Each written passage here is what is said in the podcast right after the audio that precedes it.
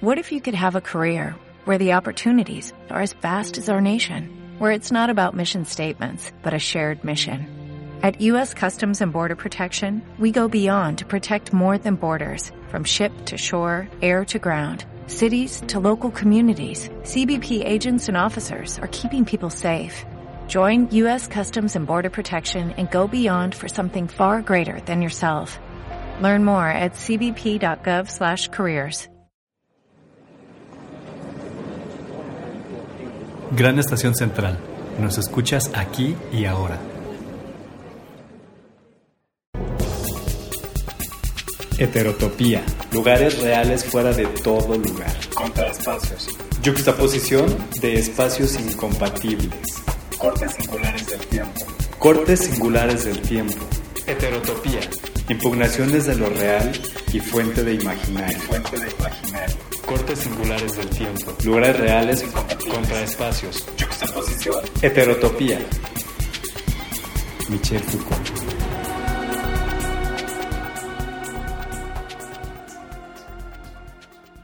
Hola, ¿qué tal? Soy Marco Flores de Heterotopía MX en otro podcast más. Y bueno, eh, esta nueva temporada del 2018 vamos a iniciar con un podcast muy especial porque lo estamos haciendo desde Buenos Aires, Argentina, conectándonos con la movida eh, porteña. O no sé cómo se diga, ahorita eh, conoceremos cómo es que se dice. Digo, dije movida porque en España se dice así, pero bueno, aquí en, en- en- en Buenos Aires se dirá de otras maneras y conoceremos nuevas palabras y cómo es que vive la población LGBT aquí en Buenos Aires principalmente. Y para empezar, pues bueno, tengo el gustazo de charlar con Arturo Lodetti, que es conductor de un programa de radio que se llama Latitud Gay, que se transmite los sábados de 9 a 11 de la noche. ¿En qué frecuencia? Radio W. Radio W. Y miren, ya escuchamos tu voz, Arturo, y qué gusto de charlar contigo aquí en Buenos Aires. Bueno, gracias Marco, un saludo para todos los oyentes y gracias por la entrevista, un placer. Pues mira, eh, por lo que sé, eres activista aquí en Buenos Aires y quisiera que me contaras un poco cómo se trabaja el activismo, cómo se mueven los grupos, cómo se organizan. Cuéntame un poquito tú cómo iniciaste dentro del activismo. Bueno, yo inicié a través del programa de radio, o sea, estaba muy tapado, no salía, no ayudaba, hasta que me di cuenta que tenía que ayudar. No eras de closet, pero... No, no era de closet, pero tampoco era de, de ir a las marchas ni, ni de ayudar a la gente. Entonces, cuando empecé a hacer radio, que hacía programas de radio que nada que ver con la comunidad LGBT, haciendo un programa que se llamaba ¿Qué sabes de amor? eh, hablaba de todas las, las expresiones del amor y una de las expresiones del amor era el amor LGBT. Y a raíz de eso, los oyentes que estaban en el closet, que vivían en el interior del país, porque hay una gran diferencia en vivir en Buenos Aires y vivir en el interior del país. Eh, sufrían bullying, acoso, se burlaban, y entonces me pedían consejos mandándome mail por privado. Y era, y era tal el caudal de, de mail que había que no me sobrepasaba, no podía responderlos. ¿Esto en qué época era? ¿En qué Esto año? fue más o menos en el 2009 aproximadamente, un año antes de que saliera la ley de matrimonio igualitario. Eh, así que bueno, era tal el caudal que me replanteé hacer un programa directamente para ayudar a, a- y, y hacer activismo LGBT, pero totalmente independiente, porque me fui acercando a diferentes organizaciones y si bien son organizaciones no gubernamentales, eh, tienen una marcada identificación política, ya sea, o sea de izquierda como de derecha. No es que nos nieguen el apoyo ni nos nieguen la ayuda, pero bueno. es Hay como- una tendencia. Hay una tendencia. Yo pedí apoyo y auspicio a todas las organizaciones, pero tenía que bajar línea, como decimos nosotros, no sé cómo lo dicen en México, bueno, bajar línea y, y- y encolumnarme bajo esas ideas. Que si bien coincido con muchas ideas, algunas no coincido, y eh, la idea del programa era que era una, una plataforma de ida y vuelta, que todo el mundo pudiera expresarse, tanto de derecha, de izquierda, de centro o independiente. Que la única bandera que me iba a representar era la bandera arcoiris y nada más. Y el resto sí, estaba todo aceptado. De hecho, tuve hace poco una entrevista con, con un movimiento de extrema izquierda, con una asociación que se llama la Asociación eh, La Roja Naranja, eh, La Rosa Naranja, perdón, que es de chicas trans, y, dos programas anteriores con alguien de la extrema derecha, que es del PRO, que es el gobierno oficial ahora que está gobernando la Argentina, con una persona que se dedica también a, a chicas trans, pero desde, desde esta mirada de derecha. Y ambos tuvieron espacio y hemos hablado en armonía y en democracia. Y la idea es esa De ahí, por eso nace Latitud Gay. Y el, el- el- el nombre tiene un juego de palabras. En Latitud Gay, porque está dirigido a todo el mundo, en cualquier latitud del mundo, latitud del mundo en que uno se, se, se- se ubique, y la actitud gay ante la vida, la actitud y la actitud. Así que bueno, un poco juego de palabras fue ese. Eh, Latitud Gay, eh, ¿cuántos años tiene ya sonando? Y estamos desde el 2012 más o menos. Eh, ¿Radio por internet? Siempre por internet, siempre por internet porque es donde más llega, es la mejor llegada que tiene internet. sí. A, ra- a raíz de eso me escuchan más fuera de Argentina que en Argentina mismo. Y bueno, si- eh, eh, teniendo esta posición eh, neutral, abierta a todas las posibilidades, No es eh, neutral. No es neutral. Me- me refiero a que no hay ningún que- partido, exacto, ¿no? hay, no hay- no- no hay ninguna preconcepción para las entrevistas. Tengo Claro. mi- yo tengo mi posición, pero no la digo hago pública para no, para no influenciar a nadie. Claro, pero eso es interesante porque de alguna manera eres como moderador de todas estas eh, ponencias distintas. Claro, trato de buscar lo mejor de cada uno para que, para que haya un punto común, ¿no es cierto? Que en definitiva siempre hay un punto común. Por muy opuestos que sean las personas, algo en común tenemos que tener. El- Lo que yo veo es el bienestar de la comunidad LGBT. Eso debería ser. ¿El matrimonio igualitario surge en qué año? En el año 2010, 15 de julio del 2010. Sufrimos muchísimo porque se hizo un debate hasta último momento. La iglesia hizo mucha presión, mucho lobby para que no se hiciera. Y a eso de las cuatro y pico de la mañana, con un frío de morirnos, porque acá era pleno invierno, frente, frente al Congreso, se, se aprobó la ley de matrimonio igualitario. Y a partir de ahí empezó, bueno, obviamente para que se consiguiera esta ley ya había este movimiento de activismo, había, ya había activismo LGBT, eh, pero ¿cómo es que surge? O sea, ¿cuáles son como los primeros eh, bocetos de lo que es el movimiento ahora? Bueno, el movimiento homosexual en Argentina nace en el año 1967, incluso antes que Stonewall, con una, una asociación que llamó Nuestro Mundo que era de tendencias de socialista izquierda y bueno, estaba imbuido por toda la, la época del 67-70, este, como es la primavera de París, todo ese tipo de cosas. Eran ¿no? los 60, Eran ¿no? los 60. Entonces había todo un furor de cosas y bueno, y ahí nacieron. Y nacieron muchos movimientos de, de chicas lesbianas, de, de gente gay, o sea, se empezaron a aparecer. Eh, y fue la primera asociación en Latinoamérica, abiertamente, que llamaba Nuestro Mundo. Eso dio espacio después, te hago un súper resumen, de- dio espacio a lo que llamó Frente de Liberación Homosexual. Y, y que después, cuando vino el advenimiento... Ese frente lo conocen en México, porque en, en México eh, cuando surgió, eh, bueno, eh, ese nombre en los 70s, 80s. Claro, 69, 70 aproximadamente. Y uno de los que estaba invo- involucrado, seguramente lo van a, a reconocer fácilmente, era Manuel Puig. Lo, cono- lo conocemos, la, la referencia. es- El beso de la mujer araña, creo que la mejor asociación. Uno de los integrantes de ese momento, como otros intelectuales, era Manuel Puig. Bueno, eh, cuando viene, cuando cae el gobierno democrático en el año 73, se- del 73 al 76, había toda una revolución. Desaparecen los movimientos, eh, porque el Partido Comunista retira el apoyo a las asociaciones y quedaron todos muy expuestos. Y ahí empezaron las persecuciones hasta que viene eh, eh, la caída del gobierno en el 76, Isabel de Perón, eh, bueno, y ahí empieza el- una de las etapas más oscuras de la Argentina, de oscurantismo total. O sea, no, no se puede hacer ninguna expresión de nada. Gobierno de facto, persecución sistemática, primero por ideas políticas y encima, sobre todo, si era homosexual o lesbiana, bueno, directamente te mataban, no, no, no había, ni siquiera había nada. Bueno, te mataban, era un desastre. Bueno, cuando viene la democracia, en el año 83, más o menos, y en el 83, empiezan a, antes del 83 ya había movimientos, como todas las cosas nunca son de un día para el otro. Bueno, empezó a haber movimientos y una de las que empezó a sonar fuerte era la CHA, la Comunidad Homosexual Argentina, con Jauregui a la cabeza. Jauregui, que fue uno de los grandes defensores y, y- y referentes de lo que son los derechos civiles y, y- y- y la, la defensa de los derechos LGBT. Él, él cuando estuvo en Europa, en Estados Unidos, participó de una marcha y se sintió como conmocionado. Dice, yo te lo tengo que llevar a Argentina. Entonces de ahí es como que tomó el, el- el- El espíritu. Exactamente, que, que había muerto antes de, con, con el gobierno de facto y ahí empezó a arrancar otra vez lo que es todo el movimiento LGBT hoy en Argentina, ¿no? Eh, después la CHA eh, se separa él forma otra asociación que se llama Derechos Gay y empiezan a, empiezan a, a, a, a, moverse desde ese lugar, ¿no? Y ahí él empieza con el matrimonio, con la adopción, desde esa época empieza. Así que bueno, y después empiezan a haber diferentes asociaciones con diferentes tendencias, como te decía, todas luchando en favor de los derechos.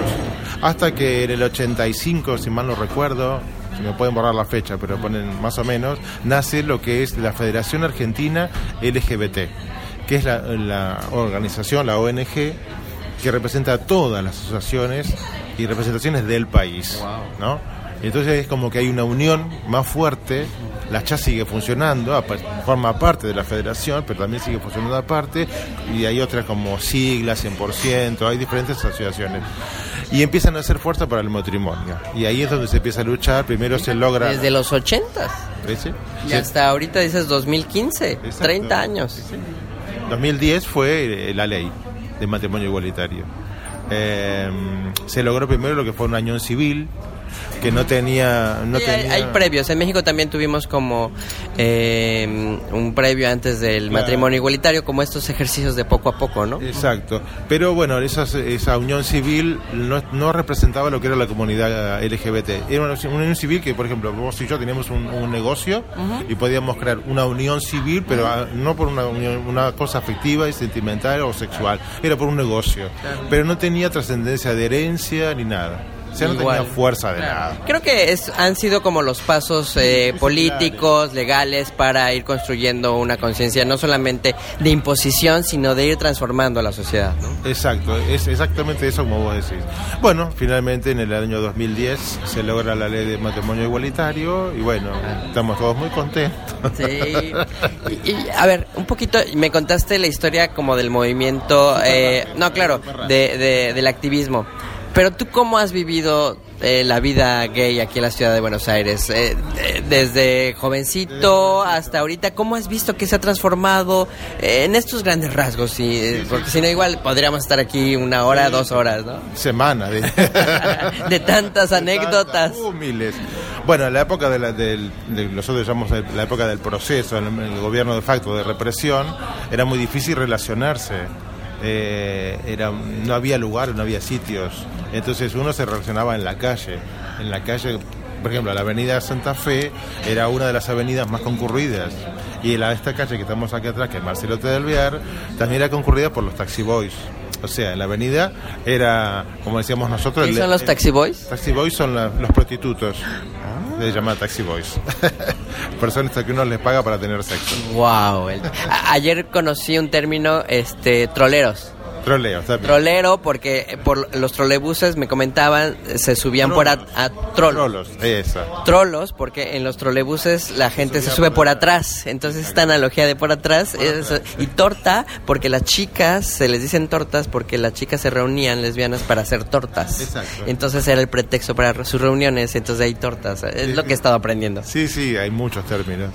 Bueno, y en esa época eh, se, se giraba, como, se decía, como decimos nosotros, girar era dar vueltas y dar vueltas y dar vueltas y bueno. Y para con conocer a alguien no es como ahora como el Kinder que vas a apretar y elegís el que más te gusta o el que menos te gusta, no. Antes como era... catálogo. Claro, ahora en aquella época eran mínimo una o dos horas de caminar y caminar, porque más allá de que te gustara o no, existía el peligro de que viniera la policía y te llevara preso simplemente por el hecho de ser gay, nada más que eso. Entonces, los, los gays de esta época tuvimos que hacer un ejercicio muy práctico de, por ejemplo, yo te conocía a vos, nos gustábamos. Entonces, lo primero que, que, que, que hacíamos era, ¿cómo te llamas? ¿Qué estudias y de dónde nos conocemos? Pongámonos de acuerdo eso. El básico. Lo mínimo. ¿Por qué? ¿Qué pasaba? Porque te preguntaban quién es, claro. con quién estás. Venía la policía, te separaba y dice, ¿de dónde lo conoce? ¿Y cómo se llama? ¿Y qué sé yo? Entonces, bueno, somos amigos, estudiamos inglés o vamos al trabajo o lo que fuera. Eh, eso por un lado. Y comparándolo eh, con algunas situaciones mundiales, también había gays que eran delatores. Wow. O sea, la policía los llevaba, eh, los mantenía presos y dice, bueno, ¿querés que te libere? Bueno, vamos a ir con el auto. Ni siquiera era el patrullero, era un auto de particular. Decía, bueno, decime quiénes son gays. Y entonces, eh, eh, la persona iba marcándole aquel es gay, aquel es gay, y entonces lo, lo, lo, lo tenían, lo tenían como un informante. Claro. ¿no? Era todo un, un, juego muy sucio. Y además había mucha policía gay, tapados. ¿Tú viviste eso? Sí, muchos gay tapados. policías, que algunos eh, se relacionaban en, forma natural y bien, digamos, por, con buen rollo, como dicen ustedes, y otros eran para extorsionar. O sea, tenía relación contigo y te sacaba dinero, te extorsionaba, porque en aquella época decir que eras gay, perdías tu trabajo, te echaban de tu casa, era, bueno, ok, ¿no? Creo que se sabe. Sí, claro, claro, este, socialmente tu vida acababa, ¿no? Y el peor de los riesgos era que te chuparan, como decíamos acá. Eh, el término chupar se, se, refiere a los desaparecidos. Cuando una persona que era un activista político desaparecía, en el término de la jerga era lo chuparon. O sea, como que desapareció de la tierra, ¿no? Entonces el mayor miedo nuestro era, más allá de que nos sacaran plata, que nos golpearan como nos golpeaban. Que los exhibieran socialmente. Eso era lo más, pero lo peor era que el miedo que te desaparecieras. Eso era terrible. Y ahora, después de la, mm, la ley de matrimonio igualitario, es absolutamente distinto. Sí, igual la homofobia sigue existiendo. Eh, hace poco tuvimos un caso de un chico que salía de una fiesta gay y no tenía su carnet para subir y el colectivero no lo quiso llevar. Dijo, a vos no te llevo porque sos encima de discapacitado puto. Porque el chico tiene un carnet por discapacidad y, y un amigo de él iba a pagar el boleto. ¿Doble discriminación? Exacto y el chofer no, no, le quiso, y bueno, vino la policía, prefiero ir preso antes de llevar a este puto. O sea, estamos en Argentina, año 2018, Buenos Aires, y todavía sigue habiendo discriminación y homofobia. Nada, igual en la Ciudad de México, ¿no? digo, las leyes no hacen que la sociedad cambie, va modificando poco a poco costumbres, pero no es determinante, ¿no? No, seguro. Hay garantías, pero bueno, es más complicado. Y bueno, salir a conocer gente en aquella época, cuando apenas empezó la, antes de que llegara la democracia, era como muy difícil y existían esto que hablábamos antes, las fiestas privadas. Se hacían en boliches bailables, pero los días martes, por ejemplo. Entonces, te ibas a la fiesta, tenías que había todo un código y te invitaban y quién había venido y por bueno, toda una serie de cosas. ¿De seguridad? De seguridad. Y ahí conocía gente. Y bueno, tenías que agarrar lo que viniera porque era el único lugar. No, o sea, no había, no podías elegir mucho. No es como ahora que pasan dando vueltas, vueltas y vueltas. No, ahí bueno, te gustó más o menos, te gustó, bueno, dale con ese porque hasta el próximo martes no vamos a ver otra cosa. Y después estaban eh, los lugares, los saunas. Había saunas eh, fuera de la capital y en la capital, que también donde ah, se sabía que había lugares de encuentro. de encuentro. Incluso había uno en la provincia de Buenos Aires que el dueño era un, comisario.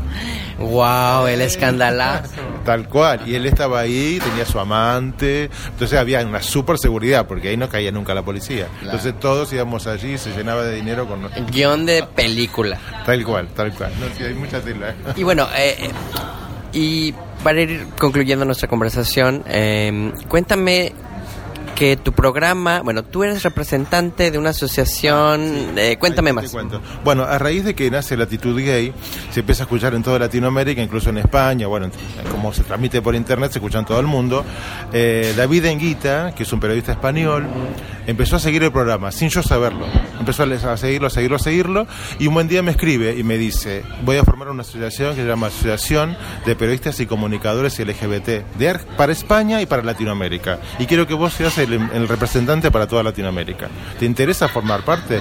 Y yo le dije, sí, me encantaría. Eh, pero me llama la atención que nunca hayamos tenido comunicación. Me dice, no, yo te conozco a través de tus programas. Y te elegí a vos porque justamente me pareces la persona más neutral y que más se identifica con el movimiento que puede garantizar esto que yo quiero promover. Así que bueno, así en primero fui vocal de la, de la asociación y ahora me nombró embajador para Argentina y para toda Latinoamérica. Y hace muy poquito se hizo el lanzamiento mundial de la asociación. ¿En dónde se hizo? En Madrid. Mm. ¿Fueron de todos los países? Claro, representantes, periodistas de todos los países acreditados en Madrid y representantes de las asociaciones de ONG LGBT de Madrid. ¿De Latinoamérica? De Latinoamérica a través de Internet. También hay de México, hay pocos países que están tienen sus embajadores. Mm, voy a investigar quiénes son los, los representantes de México. Este paso el dato de Chico de México. Y bueno, cada uno de nosotros nos mandamos, mandamos un videíto para presentarnos y para... Mm. Y así que bueno, la idea de la asociación es esta, que los medios de comunicación garanticen la visión correcta de lo que es la comunidad LGBT de que se hable correctamente, que se nos respete y que eh, los periodistas usen los términos correctos y tratar de modificar desde nuestra visión todo lo que consideremos que está mal, o sea... Ser autocríticos. Exacto, y, y mm, censurar o eh, poner en tela de juicio a, a aquellos medios o programas de televisión o de radio o youtuber, lo que fuere, que haga una cari- caraticu- caricaturización de lo que es la, eh, el movimiento LGBT. O sea, que no- mm, impedir que se burlen. Claro. O sea, Que no se siga haciendo escarnio Exacto. ni estas mofas que en el cotidiano se refuerzan y socialmente se normalizan, ¿no? Claro, y que de los grandes medios, o sea, si vos ponés Televisa, no hay un personaje eh, gay. O si lo hay, ese es, es, eh, eh, caracterizado muy clásicamente. Es una caricatura y que no somos todos así. Que si bien está aceptado toda, todas las formas de expresión, generalmente la gente eh, identifica a un gay con la mariquita, con el afeminado, que no está mal que sea así, pero que no somos todos así, porque a partir de esa de esa figura es como nos tratan al resto, ¿no? Así que bueno, la asociación lo que busca es eso, ¿no? Ahorita, igual, para concluir, mencionaste estos términos. Coloquialmente, ¿cómo se les menciona a los gays aquí? Bueno, hay muchas formas. El puto es el clásico. Trolo, eh, traga sable, eh, mariquita, eh, básicamente eso. Mucho más no hay. Putazo, bueno, todas las versiones de puto. Pero sí, eh, maricón, eh, sí, comilón, comilón. Como de comer mucho, pero bueno, referimos a que sabemos- Entendemos la sabemos referencia. A, que nos co- a que comemos. O, sí, básicamente son esos. Vale, pues mira, te agradezco muchísimo este tiempo de conversar contigo para empezar a conocer. ¿Cómo, cómo? Yo dije la movida porteña, pero tiene un nombre, la noche La porteña, noche porteña, la movida porteña, eh, básicamente es eso. sí. que, que es muy intensa, Sí. es muy intensa. Y Buenos Aires eh, es una de las ciudades que tiene mayor movimiento cultural del mundo. Eh, tenemos muchísimas salas de teatro, aproximadamente 300 salas con 300 espectáculos o, más, porque por cada sala hay cuatro espectáculos. Eh, eso es lo que tiene que ver en general. Y en la parte de lo que es la movida gay o LGBT, hay varios boliches, vos, vos- fuiste a kilómetro cero, pero hay uno que es emblemático, se llama América, que América es, es el sucesor de Bunker, que Bunker fue el ícono de, Buenos Aires. Después hay otro boliche que cerró, que se llamaba Angels, que están caracterizados por la música que, que se escuchaba. Después hay otro que se llama Cerrito, que está por acá cerca, que escucha más bien reggaetón y, y cumbia, cumbia, lo que llamas acá la cumbia villera. Después hay otro que se llama Glam, que es un boliche más, eh, si se quiere, exclusivo, donde va un determinado público eh, eh, que tienen que ver con mucho código de moda, muy fashion y no todo eso. Así que hay una gran movida hasta Siches, Siches que es un pre-dancing, es un lugar para ir a tomar algo, donde hay shows eh, y está cerca de América y de Glam. Y de eventos culturales, ¿qué, qué, qué? Hay, me imagino que hay obras con temática LGBT o centros culturales donde se hagan actividades con temática LGBT. Sí, hay muchísimo. Hay muchísimas obras. Eh, ahora cada vez hay más obras que tienen que ver con el tema LGBT. Hay ONG que se dedican a hacer festivales. Hace poco se hizo una muestra de, de una pintora trans. Hay mucha, mucha movida. Lo que sí te quería comentar que hace unos años se instauró el bachillerato para chicas trans, que se llama el Mocha Celis. Así que luego buscalo y ahí podés hablar con Vida Morán que es una chica trans que da clases ahí. ¿Para qué? Para darle a las chicas trans la posibilidad de, de instruirse y que no, que no solamente se prostituyan, simplemente para que vayan, tengan un bachillerato y puedan ascender a otras carreras. A otra calidad de vida. Exactamente, esa es la idea. Se está luchando ahora por el cupo trans, un cupo laboral trans. Así que Te agradezco mucho Arturo por estos minutos de charlar contigo. Y bueno, voy a estar en tu programa eh, de Latitud eh, Gay este sábado este sábado 7, ahí voy a estar, digo, este podcast saldrá hasta mi regreso a eh, ¿Tu programa se escucha después como podcast o Sí, sí, yo le- después salimos en vivo y yo después te doy la- el recorte de la entrevista en audio y en video. Ok, tus redes sociales donde podemos encontrar a, a Latitud Gay? Latitud Gay en Twitter, Instagram, Facebook y WordPress. Eh, ¿A ti te podemos seguir también? Sí, Arturo Lodetti, Twitter, Instagram, WordPress, todo. Tan fácil como es. Así, pongan en Google Latitud y ahí aparece todo. Perfecto. Pues te agradezco mucho y pues nos vemos el sábado. Listo, nos vemos en Grecia. Muchas gracias. ¿eh?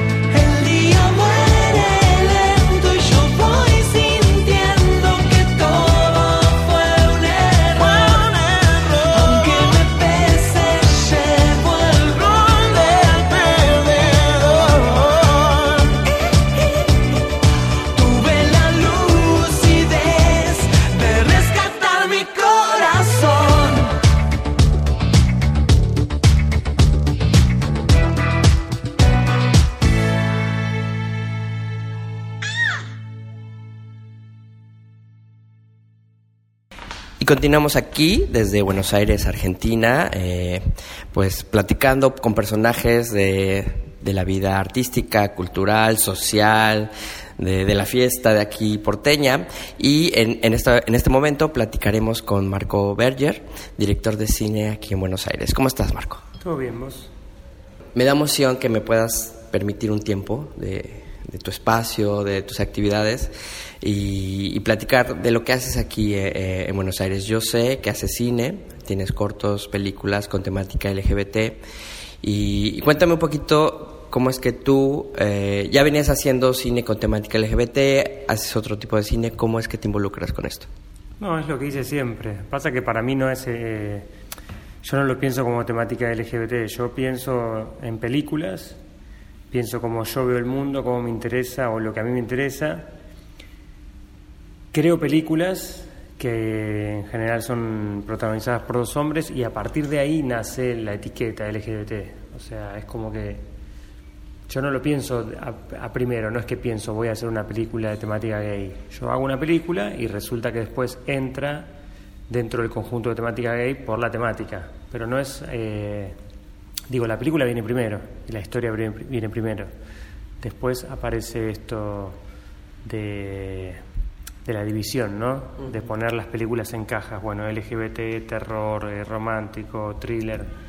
Entonces, desde ese lugar, obviamente es LGBT eh, y son películas gays y yo las considero películas gays, pero no es algo que yo piense, no es algo que yo haya hecho con intención. Claro, no lo concibes como con esa intención.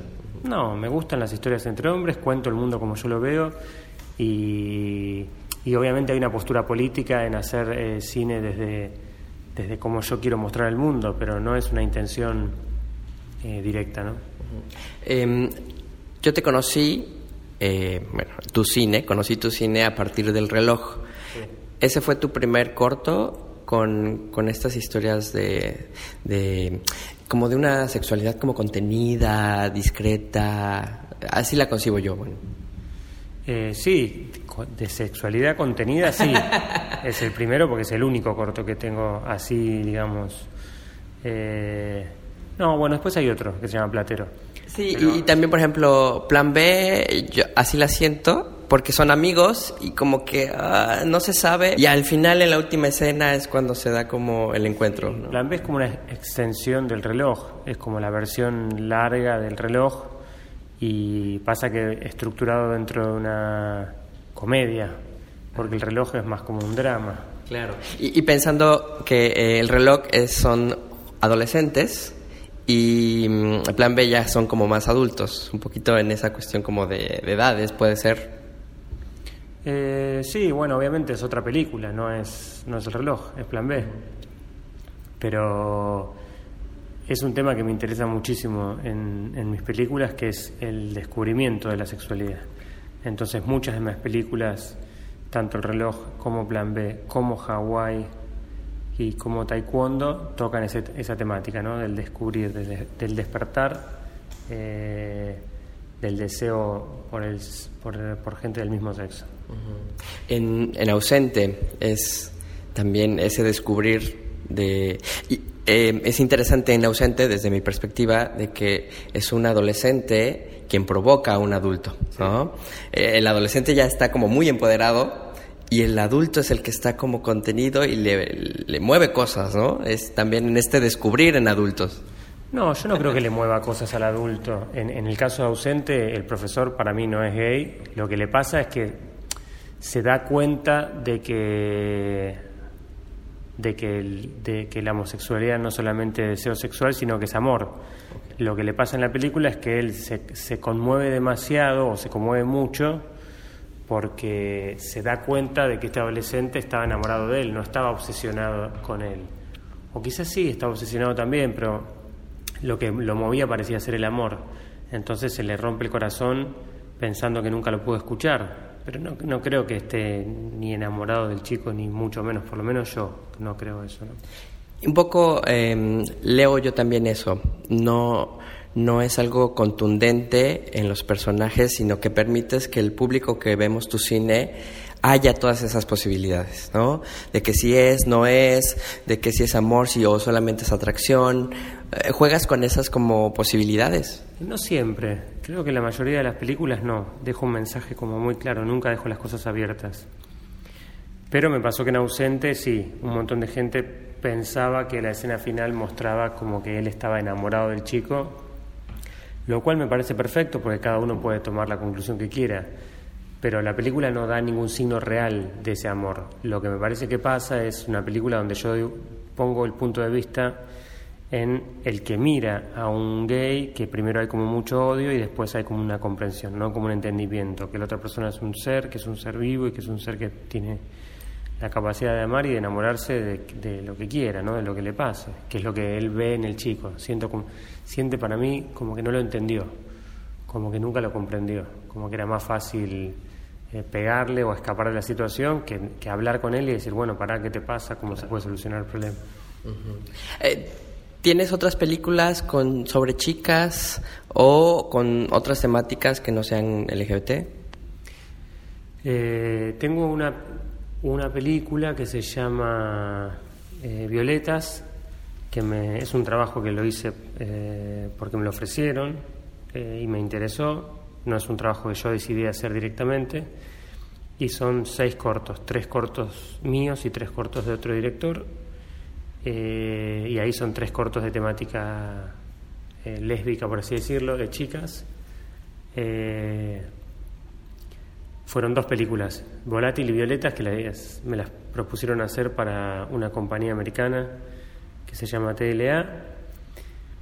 Y después tengo una película que se llama Mariposa, que no es de temática LGBT, pero uno de los personajes de la película son cuatro adolescentes o cuatro jóvenes protagonistas y uno de los protagonistas está enamorado del protagonista. Un varón está enamorado de otro varón y es bastante importante en la historia. Pero sí, sería la única película que, que no es LGBT. De hecho, para los distribuidores siempre pensaron que era una película demasiado gay para el público heterosexual y muy poco gay para el público gay. Entonces quedó atrapada ahí como en el medio. Eh, un poco complicado en eso de la distribución y demás. Sí, porque ahí, ahí sí es donde aparece la etiqueta y donde tiene como un sentido y una lógica, ¿no? Hay gente que tiene gustos particulares. Eh, y si vos, si hay una película que si a vos te gusta mucho el terror, pero hay una película que es, una, es terror, pero al mismo tiempo es una historia de amor, y qué sé yo, queda medio atrapada, ¿no? Por ahí a la gente que le gusta el terror no le termina de cerrar y por ahí a la gente que le gustan las películas de amor le parece demasiado terrorífica. Bueno, hay muchas películas que, que no entran específicamente en ningún espacio, que para mí son las mejores, ¿no? Como eh, Embriagado de Amor de Paul Thomas Anderson es un peliculón, es una supuesta comedia romántica Con pero- Adam Sandler. Con Adam Sandler, pero no, no, no es una película muy común, no es el clas- la clásica película pochoclera de cine. Y a mí me sorprendió, digo, yo eh, mantengo al margen Adam Sandler y cuando lo vi ahí, igual me encantó. Ahí me di cuenta que el director es el que hace la película y él es buen actor en ese sentido. No, en ese sentido, hablando de actores, digamos, son gran, genios. Estos tipos son grandes actores y son genios. Pasa que a veces la carrera misma uno no la puede elegir. Los actores a veces no pueden elegir. De golpe te convertiste en el actor que funciona, que hagas películas de amor y capaz que el actor le encantan las películas de karate, pero como la- como la pegó por ahí, arma la carrera por ahí. Me parece que Adam Sandler entró en la comedia, él produce, es algo que él sabe que le funciona y, y es muy bueno en eso, pero bueno, es verdad, cuando lo sacas de contexto, como en esta película, te das cuenta que es un actor brillante y que claramente atrás de eso que mostraba era como es como Jim Carrey que cuando aparece en Truman Show o cuando aparece en Eterno Resplandor de una mente sin recuerdos uno se da cuenta que atrás de ese actor cómico hay una, una bestia, ¿no? Un Hay genio. trabajo, hay experiencia. Y sí, un actor muy genio que, que, que aparte sabe hacer, aparte de hacer reír, sabe hacer un montón, un montón de otras cosas. Hablando sobre esa cuestión de la distribución de tu cine, eh, yo me contacté hace algún tiempo contigo para ver la posibilidad de que pudieran verse películas allá en México. Co- ¿Cómo, ¿Cómo funciona? ¿Te ha costado trabajo que salga de aquí, de Argentina, tu cine?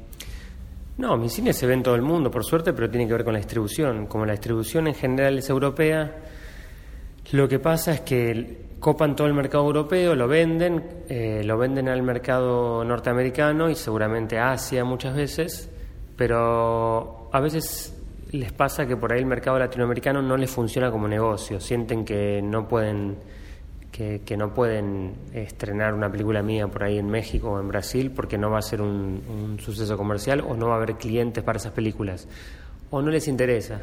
Entonces, desde mi punto de vista como director, obviamente siempre me conviene que me distribuya una productora europea, una distribuidora europea para las ventas internacionales, porque bueno, tienen un mercado muy amplio.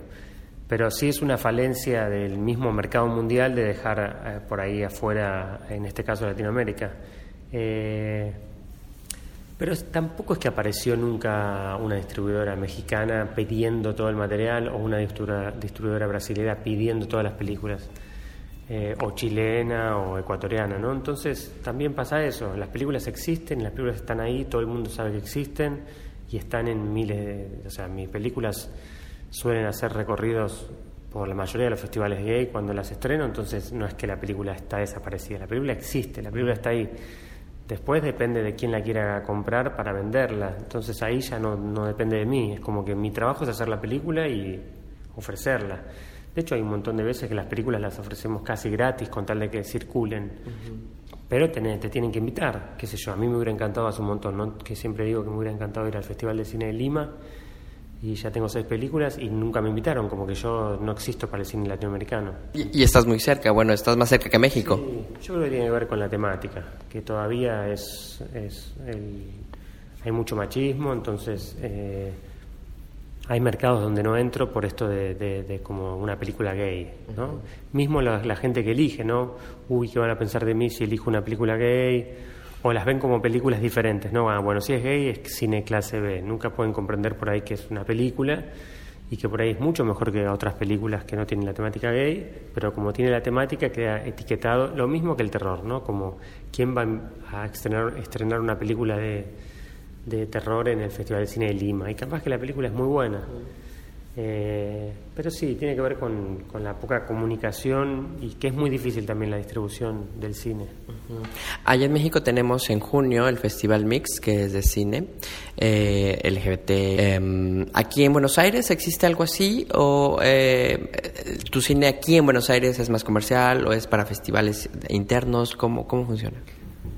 Eh, por un lado, el, el tema de los festivales. Acá sí hay, hay hubo varios festivales, estuvo diversa. eh, bueno, hay- hubo varios. eh, ¿Eso quiere decir que ya no existen? No, no, Ah. y hay todavía. Hay y hubo, algunos dejaron de existir y otros nuevos ahora, pero en general siempre hay. Eh, hay uno que se llama Asterisco, que es el más grande que hay ahora en Buenos Aires, que es el más importante que ahora funciona. Eh, sí, mi cine se muestra ahí. Mi cine en particular, en lo que tiene que ver en Argentina, eh, tiene una distribución casi nula, digamos. Casi todo es festivales o, o salas muy chicas de cine arte, pero eso es por una cuestión de que nosotros, yo hice eh, cine muy independiente, realmente muy independiente. Entonces, primero que un lanzamiento sale mucha plata, entonces nosotros hacemos las películas a veces con tan poca plata que no tenemos ni siquiera plata para el lanzamiento. Y si vos querés hacer un lanzamiento grande, ponele que tenés la plata para hacer el lanzamiento, el tema también es la comunicación. Si yo salgo con una película como Taekwondo eh, y quisiera salir, no sé, en 30, 40 salas de Buenos Aires, yo creo que le, iría bien la película. El tema es que tenés que empapelar la, empapelar la ciudad. Cuando vos tenés una película con Ricardo, Ricardo Darín, muchas veces funciona porque la película es buena, pero también muchas veces funciona porque te cansás de ver los carteles por la calle. Y esos son, eh, digamos, yo podría decirte que todas mis películas las filmé con la misma plata que se, que se empapelaría la ciudad para una película. Entonces, es cine muy independiente.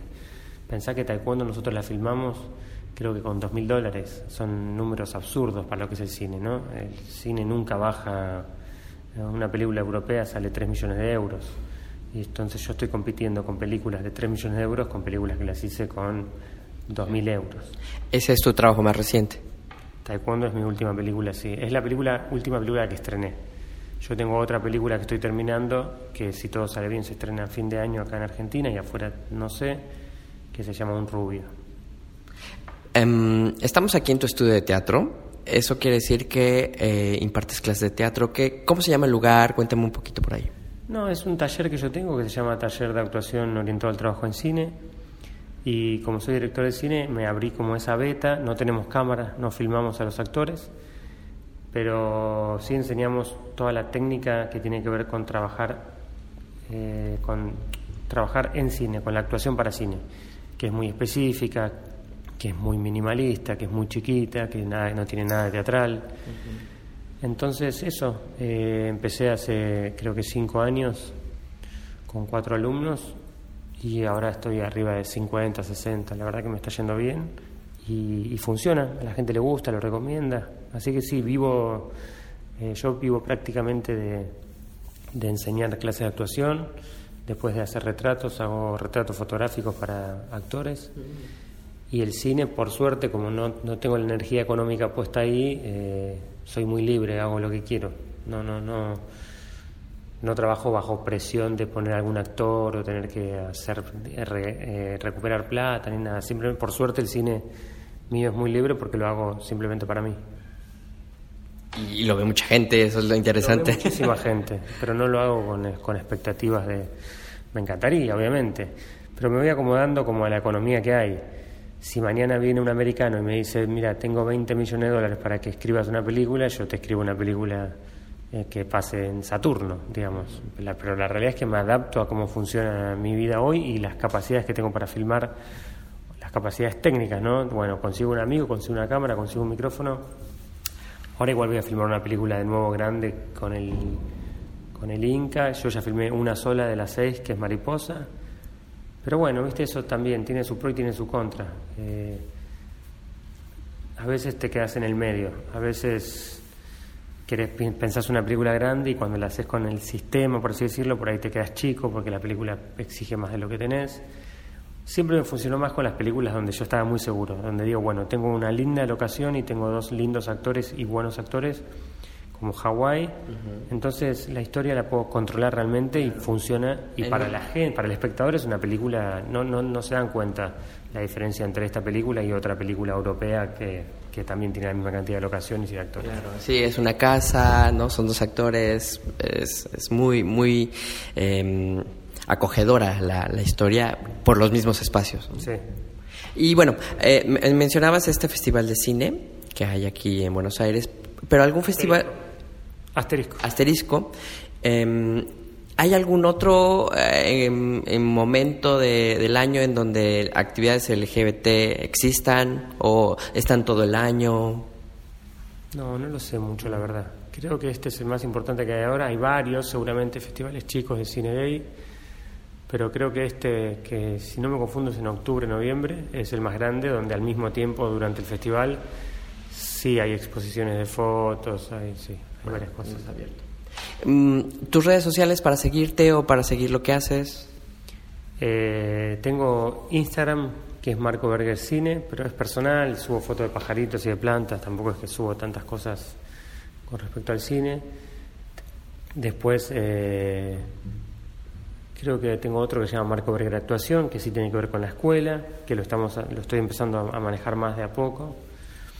Después estoy como Marco Berger en Facebook y no, no tengo Twitter. eh, no, no tengo otras. A quien le interese, por ejemplo, en México, querer eh, distribuir tus películas, ah, eh, sería en festivales, en México sería en un circuito de festivales. Hay, eh, empieza a haber una apertura de películas comerciales con temática LGBT, pero bueno, son de corte comercial y con ciertos estereotipos, pero como lo que tú haces estaría dentro de los festivales. Y sería muy interesante que pudiéramos ver tus películas en el cine. ¿no? Me encantaría, obviamente, claro. ¿Nadie se ha acercado o tú no has ido a México a algún Que encuentro? no es mi trabajo. Sí, yo fui a México con el reloj a mostrarlo. ¿En qué, en, en qué muestra o cómo? En el CUEC, creo que es la escuela de cine. Ok, sí, sí, sí. Y después estuve en Guadalajara con eh, Ausente, que me invitaron cuando apareció el premio Maguey. Me invitaron para que vaya y ahí mostré la película. Igual, sin embargo, amigos míos me mandan fotos de mis películas que se venden en los sobres en la calle. O sea, las películas circulan igual. Pero no, más allá de eso no. Y creo que ningún festival de cine, creo que ningún festival de cine gay me invitó de México. No. Pasa que no es mi trabajo. Yo no puedo escribirle a un festival y decirle invítame. Es como nadie se invita a la casa de otro. En general te invitan. Entonces yo estoy acá feliz y si me invitan voy. Pero no es raro que yo eh, haga algún movimiento para que me inviten. No, no tiene que ver con mi forma de ser, ¿no? Como Perfecto. Pues te agradezco mucho tu tiempo y gracias por la conversación. No, por favor.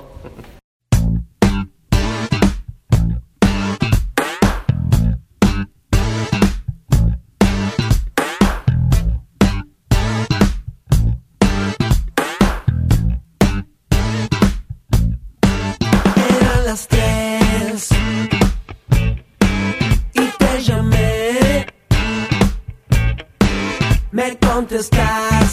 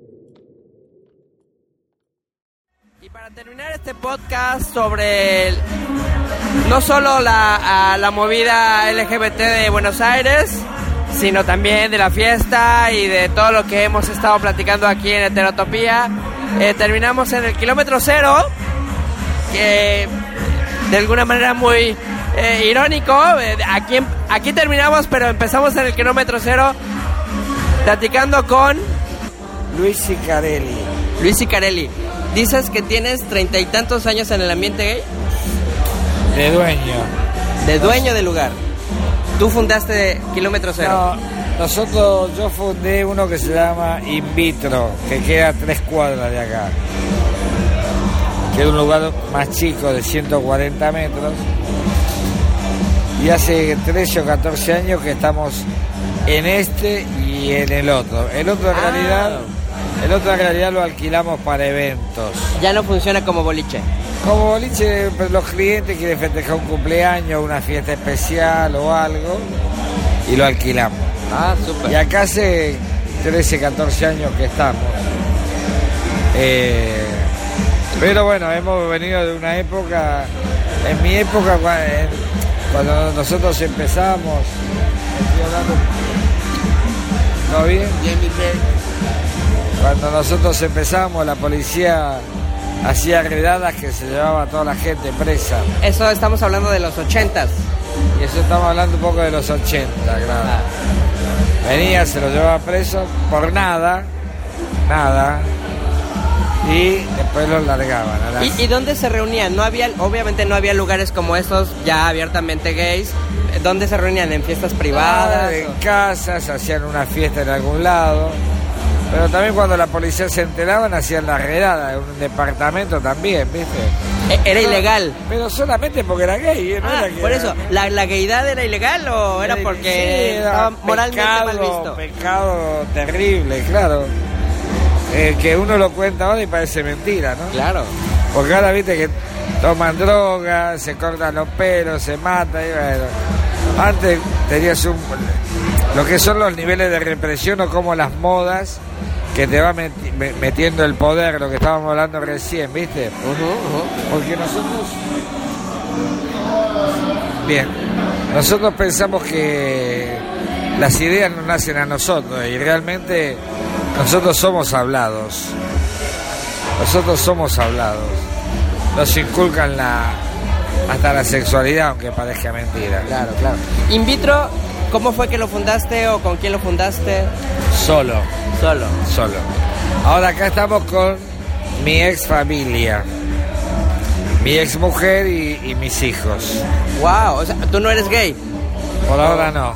No, por creo que no, no sé, no. estoy- hago investigaciones, pero por ahora no. Cuando, cuando, cuéntame un poquito de in vitro. Eh, era, el- ¿Era de los primeros? ¿Era el único? Cuando yo hablo nunca fui el primero, porque había otros que estaban de un año antes. Este, de esa época no quedó nadie. Tú sobrevives. El único, siendo, el eh, único, no, no, no, para, perdón. Viste que nos hemos mudado. Lo, el único que todavía permanece, pero no en el mismo lugar, es el de América, Osvaldo. Osvaldo, que también Osvaldo es anterior a mí. Un ¿Es, donde se encuentra?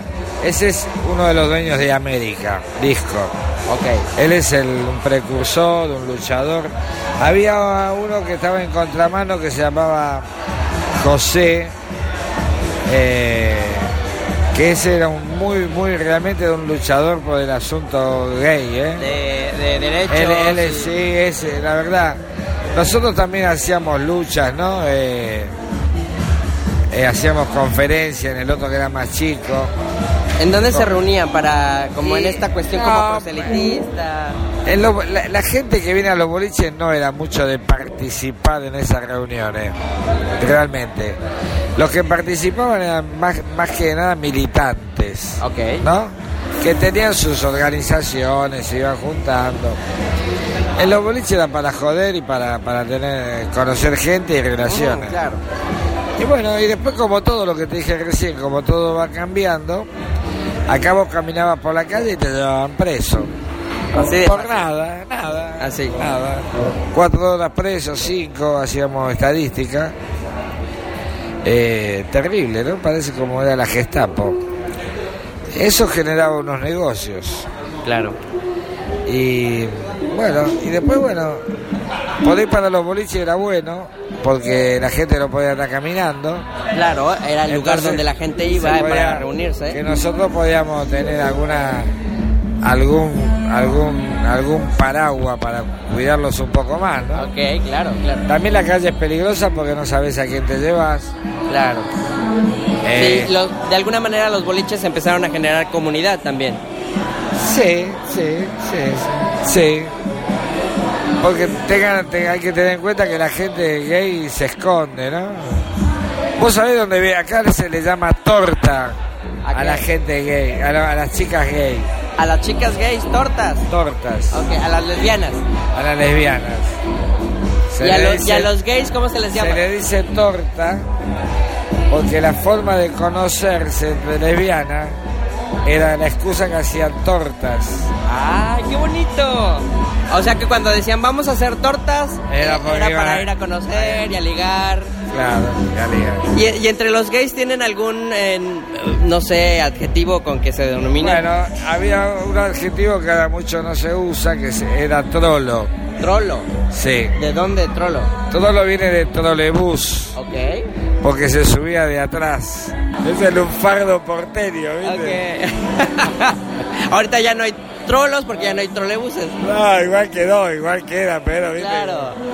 Allá en México eh, se solía, bueno, se sigue haciendo que en el metro, lo que es aquí el subte, se liga en el último vagón del metro. Ajá. No, en el último vagón. Entonces, quien liga en el metro se le dice metrera, ¿no? Por ese asunto de ligar en, en el metro. Pero bueno. Ah, bueno, porque viste que yo siempre digo que los hombres siempre estamos alzados. Alzados.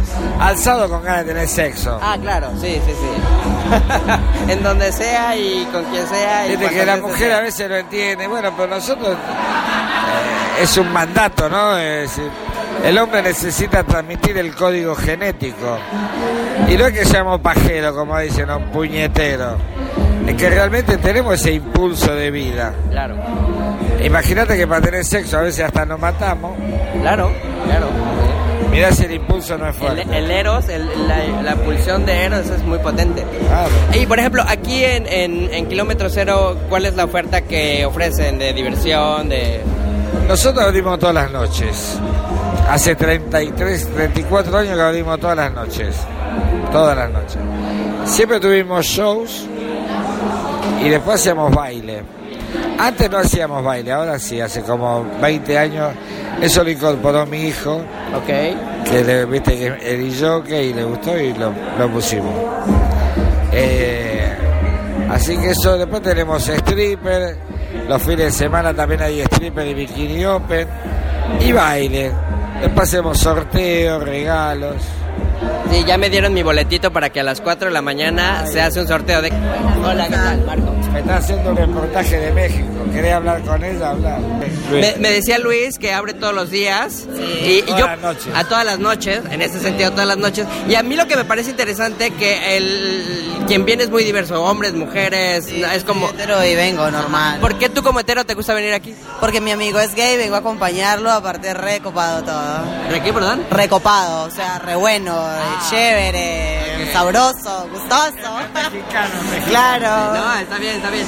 Yo voy descubriendo que la noche porteña este, empieza muy tarde. Bueno, por- eh, ¿de dónde viene la tradición de que venga tan tarde el, el- Es una característica propia. Sí, sí. y no hay problema de... Sos argentino. No, yo soy colombiana. Ah, mira. Y uno se va acostumbrando. A ver, Claro. Son más extranjeros que argentinos. sí. Colombiano, mexicano, argentino. Y en Colombia se empieza muy temprano y se termina temprano, o sea... no- Sí, claro. Digo, porque la ciudad... Disculpa, acá cierran a las 6 y uno se va a otro lado y la sigue. Ah, allá upstairs. Sí, obvio. Es mi primera noche porteña, espero sobrevivir, ¿no? bueno, de eso sí, no estamos seguros. Permiso. Eh, eh, Es muy lindo porque en este tiempo que estamos conversando todo el mundo llega a saludarte muy cariñosamente. Sí, sí, tratamos de... Esto nosotros queremos que siempre sea como el living de tu casa, que vos te sientas cómodo y te tratamos de cuidar. A veces te cuidamos tanto que si te vemos medio en pedo te sacamos. Ya. Para que no te lastimes. Sí. Y para que no te lastimen otros. Qué lindo. Igual, eso ha sido... Aparte, no, acá no es cliente, son medianamente... Tampoco son amigos, pero son como relaciones, ¿no? Claro. Sí, porque al final se conocen todos de vista, ¿no? Eh, eh, un poco es lo que he vivido aquí en, en Buenos Aires. La gente platica fácilmente con el otro, con el desconocido, Ah, ¿no? más o Más o menos, menos, bueno, ah. a mí eso me ha pasado, no sé, a lo mejor porque me veo extranjero, ¿no? Claro, puede ser que como te ven extranjero, pero no, no, y más en capital, viste, La- la- las grandes urbes siempre están más, se cuidan más, más desconfianza. Hola, Marco. Mi ex, Ay, ¿qué tal? ¿Qué tal? ¿Qué tal? Eh, ¿Cómo te llamas? Lenin. Lenin. ¿Lenin? Ah, Como Lenny Krause, Lenny. no Ah. Lenny. Lenny. Lenny. Eres brasileño. es brasilera, todo extranjero. Ah, mira, un, un poco eh, me comentaba que eh, junto con Luis eh, fundaron aquí Kilómetro Cero. Un poco, tú como empresaria de la noche gay, ¿cómo, cómo lo vives? Yo bien. ¿Qué te puedes? ¿Vienes todas las noches? También el mejor ambiente para trabajar. ¿Antes verdad. trabajabas en, en vez de un lugar como estos en otro lado? No, tuvimos un restaurante antes de abrir esto, que teníamos pelea todas las noches, ¿se acuerdan? Hablando hace 40 años, no, no. Era un boliche, nada que ver. Yo te hablaba de invito. No, no, pero de in vitro, de que vinimos el mismo, el mismo que esto. Así que el mismo, eh, como digo, la misma, las mismas personas, el mismo género, quiero decir. Claro. Entonces nunca tuvimos problemas, eh, sin problemas con, con gente nada que ver. Y yo acá yo tengo como una familia, porque realmente es como que nosotros, hasta ustedes los respaldamos como una familia. ¿Entiende? Y yo me siento bien porque sé que ustedes están conformes, que se sienten en casa, cosas que es muy lógico porque estamos con mis hijos, trabajamos juntos y todo eso Es un negocio familiar. es una consecuencia exacto de un dar y venir, ¿entendés? Eh, es, es gustoso trabajar así, de verdad que sí. Y veo que toda la gente que llega los saluda a ustedes con mucho gusto, con mucho cariño, ¿no? Por eso, por eso existe un cariño, existe ya un apego, una cosa que ya no es mucho de cliente. Eh, realmente son personas más, como más allegadas a nosotros. Eso es muy importante para una noche, convivir 32 años en una noche, eh, tenga en cuenta que no es fácil, para más para un boliche, ¿no? Es muy difícil sostener y mantener un local la noche. Claro, y, de- y que abre todos los días, todas las noches, me dices. Todas las noches, exacto.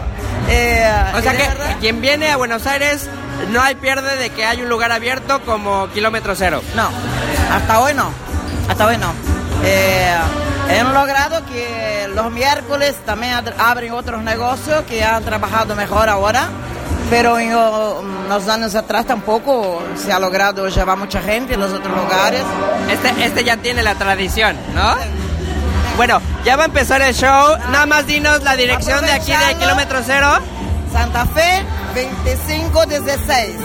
Ah, Eh, Ciudad Capital. ah, capital Buenos Aires, exacto. Espero de todos ustedes con mucho gusto. Gracias, Y mucho Lenny. cariño. Besos.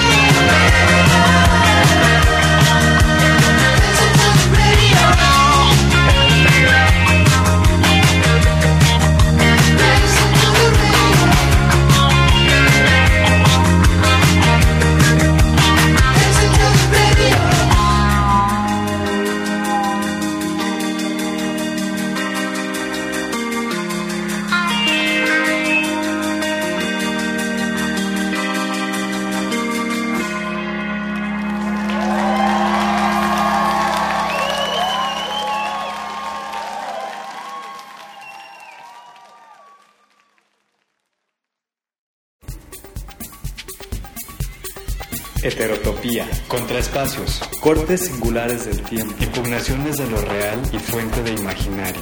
En arroba heterotopía MX, a través de Facebook, Twitter e Instagram.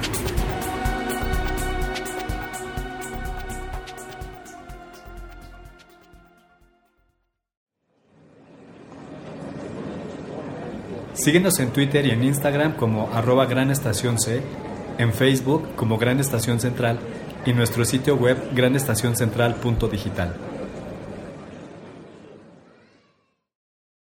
Temple University is ranked among the top 50 public universities in the U.S. Through hands-on learning opportunities and world-class faculty, Temple students are prepared to soar in their careers. Schedule a campus tour today at admissions.temple.edu/visit.